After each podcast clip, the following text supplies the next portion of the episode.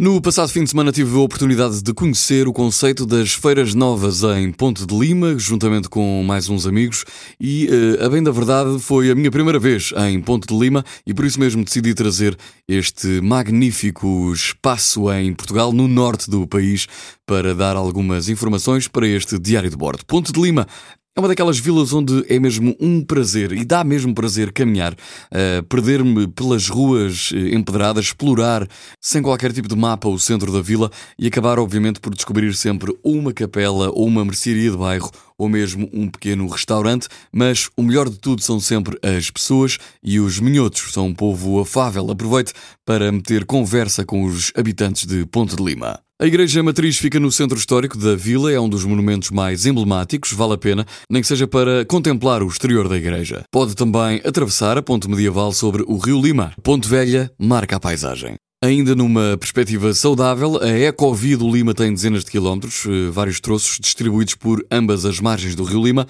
e é um bom programa para quem passa por lá. Se não quiser ficar mesmo hospedado em Ponte de Lima, pode explorar as aldeias à volta. Quando fui com os meus amigos no passado fim de semana, ficámos na Quinta da Arrifana. No que à gastronomia diz respeito, experimentei o restaurante Manel Padeiro. Pode também comer um arroz de serrabulho ou mesmo uns rojões. Foi uma boa experiência às Feiras Novas de Ponte de Lima. Festas populares no norte do país, das mais conhecidas, ruas cheias de gente, alegria, música e convívio. Há folclore, cantares ao desafio e muita boa disposição. Mesmo quando não há festa, Ponte de Lima merece a sua visita.